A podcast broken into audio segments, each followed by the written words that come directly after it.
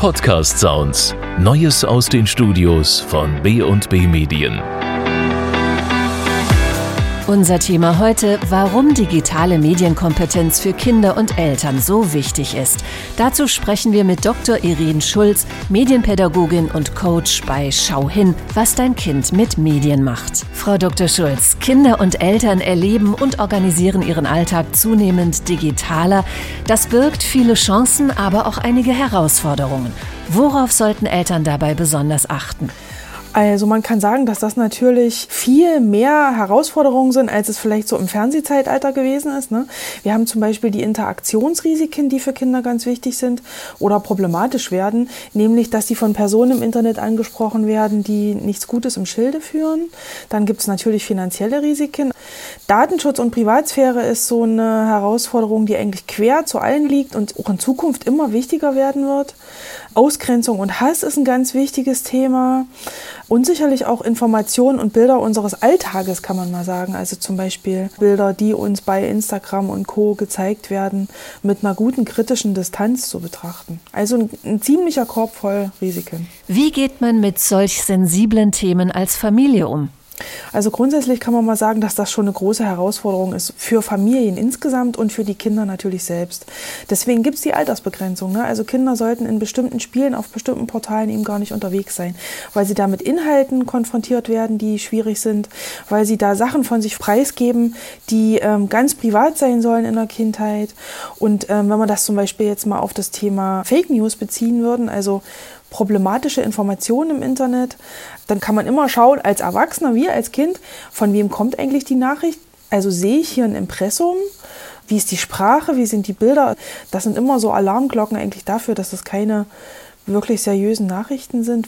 Gut ist es immer auch zu gucken, was sagen andere Quellen darüber. Also nicht, nicht nur auf eine Quelle zu beziehen, sondern immer viele verschiedene Quellen zusammenzulegen. Und ganz wichtig finde ich immer auch für Erwachsene wie für Kinder, was sagt mir eigentlich mein gesunder Menschenverstand? Also kann das wirklich sein? Erscheint mir das plausibel? Wie können Eltern sich selbst im Umgang mit Medien und Nachrichten aller Art schulen und wie ihre Kinder?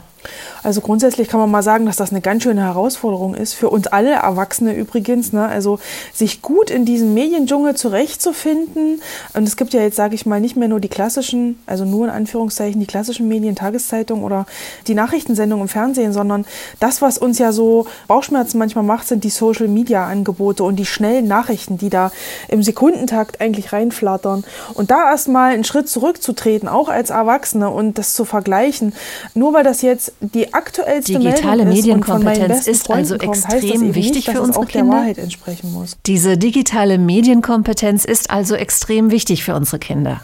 Ja, man kann ja, wenn man mal sich umschaut, mit dem Aufstehen morgens bis ins Bett gehen, wo überall uns Medien begegnen, was wir alles online digital machen, dann, dann kann man sagen, unsere Lebenswelt ist eigentlich in allen Lebensbereichen von Medien durchzogen für Kinder. Was würden Sie sagen? Wie viel Surfen, Chatten und Spielen ist gut? Das, das ist Kinder ja sind ja heute so bereits einfach, da die Linie zu ziehen. Wie was kann man sie hinsichtlich digitaler Kompetenzen ganz konkret noch weiter fördern und stärken?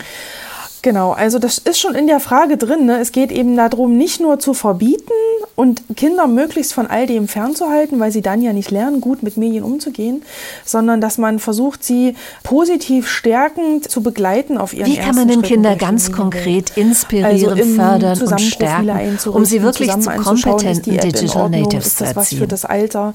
Was muss man da an privaten Daten hinterlassen? Ganz wichtig finde ich für Eltern auch immer und für uns alle Erwachsene der Blick in den Spiegel und die Vorbilder Vorbildrolle, die wir eigentlich einnehmen. Ne?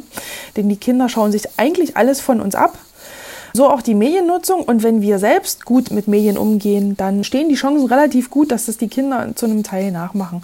Und natürlich auch gute Rahmenbedingungen zu setzen. Ne? Also klar zu sagen, was sind die Inhalte, die okay sind, welche Zeiten ähm, soll es geben. Aufklären und stärken ist da wirklich die große Überschrift. Und was ich auch übrigens immer ganz wichtig finde bei all diesen medienbezogenen Regeln, ist medienfreie Auszeiten für Familien zu schaffen. Die gibt es nämlich eigentlich auch nicht mehr von selbst.